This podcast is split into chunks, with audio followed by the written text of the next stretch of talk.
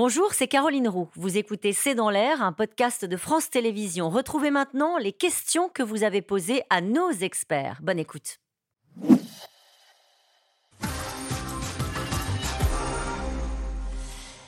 Que pensent les Français du fait de travailler plus longtemps? Y a-t-il des sondages? Ah ben il y en a des sondages. Oui, il y, en a. Sur l'idée, euh, le principe en général qu'il faudrait travailler euh, plus longtemps, c'est vous avez une opinion qui est majoritairement d'accord avec cette idée-là, mais qui est très clivée politiquement. Les sympathisants de gauche, la question du travail, c'est vraiment une, question qui oppose les sympathisants de gauche et les sympathisants de droite. Les sympathisants de gauche vous disent non, on peut trouver des solutions différentes. Euh, c'est une question de répartition des richesses. Il y a suffisamment de richesses. Il faut au contraire aller vers une société où on partagerait le temps de travail. Ça, vous l'avez à gauche. À droite, c'est absolument l'opposé. Vous avez une certitude à 90% qu'il faut travailler davantage, que c'est une condition absolument nécessaire et que c'est quelque chose de bien, parce que derrière aussi la nécessité ou pas de travailler d'un strict point de vue économique, vous avez un système de valeurs qui s'organise.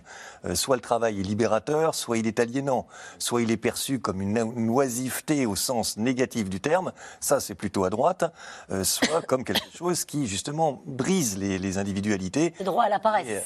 C'est le droit à la paresse de Paul Lafargue qui réagissait à son beau-père Karl Marx euh, par rapport à la fascination qu'il avait bien lue dans le Capital de Marx pour la question du travail. Donc oui, vous avez ces deux traditions qui, qui s'opposent depuis extrêmement longtemps, mais c'est un thème extrêmement structurant. Maintenant, globalement, l'idée qu'il faudrait davantage travailler parce que vous avez un système démographique tout simplement qui fait plus d'inactifs que d'actifs, c'est l'argument asséné depuis Michel Rocard. Souvenez-vous, le livre blanc de Michel Rocard sur les retraites, il y a de ça euh, maintenant une quarantaine d'années. Euh, on était déjà dans ce type d'argument. Et là, les Français vous disent soit oui, majoritairement oui, soit mais on peut trouver d'autres solutions. Une question de Bruno dans le Val-de-Marne. Le chômage baisse, y a-t-il donc il y a donc plus de cotisations qui rentrent, alors pourquoi s'entêter sur cette réforme des retraites? Bernard Vivier parce que pour l'instant, grâce notamment au chômage qui diminue, c'est-à-dire aux, actifs qui sont plus nombreux et aux cotisations qui rentrent, nous avons un excédent. Mais ça ne va pas durer.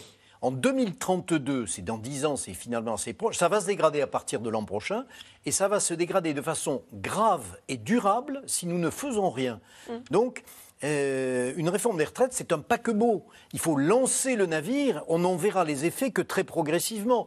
La réforme de Marisol Touraine, c'était 2014, elle a été lancée en 2020, elle ne produira des effets qu'en 2035. Mais déjà, on doit lancer une autre réforme. Les Républicains vont-ils aider Macron à faire passer la réforme des retraites, Yves Tréhard? Bah, euh, Je pense qu'ils attendent de voir ce que va dire Madame euh, la Première ministre.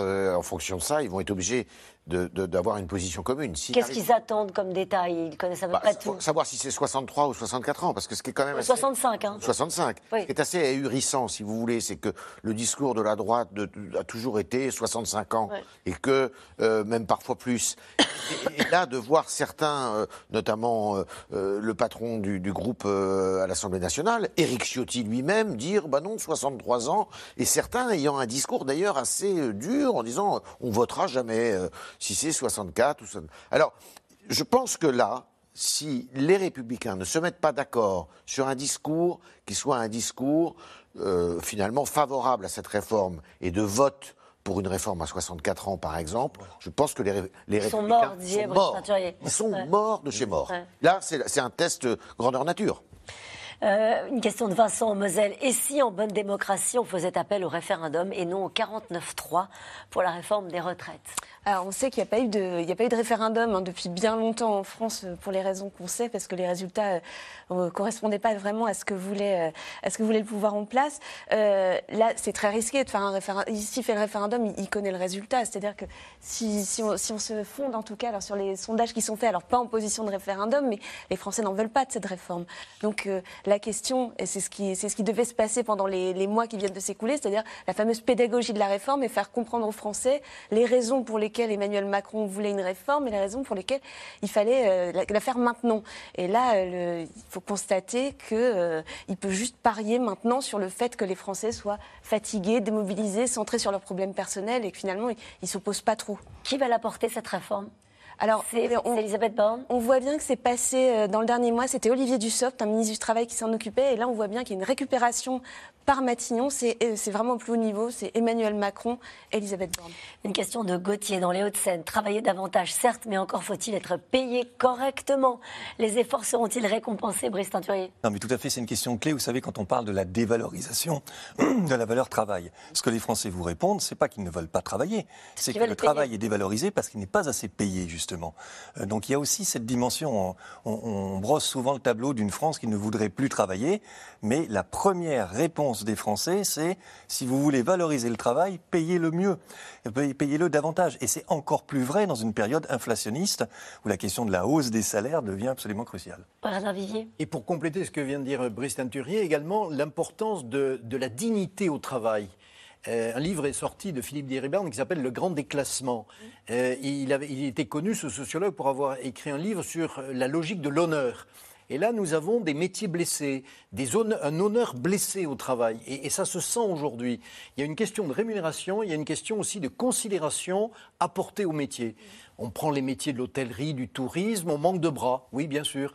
La question du salaire n'est pas la seule question. Il y a la question du logement, du transport, des horaires de C'est travail. aussi la question de l'image de cette profession. Exactement, aussi. C'est-à-dire du, du respect que l'on doit à tous les métiers que l'on rencontre dans notre vie euh, personnelle ou professionnelle. Allez, encore mais, mais le salaire fait partie du respect, Bien sûr. Allez, C'est, euh, c'est aussi Une question d'Anisset dans le Gard. Le mot réforme dans la bouche de tous les dirigeants est toujours synonyme de remise en cause des acquis sociaux. Pourquoi?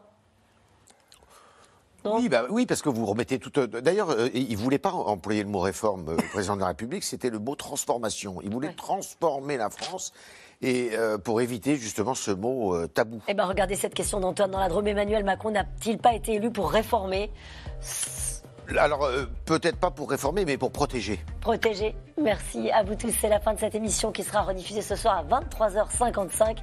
Et il est l'heure de retrouver Anne-Elisabeth Lemoine. Il me reste encore un peu de voix, Anne-Elisabeth, pour vous souhaiter une très belle année 2023 à vous et toute l'équipe de C'est à vous au programme ce soir. Vous venez d'écouter C'est dans l'air, c'est un podcast France Télévisions. N'hésitez pas à vous abonner. C'est dans l'air est disponible gratuitement sur toutes les plateformes audio, en vidéo disponible sur francetv.fr. À très bientôt.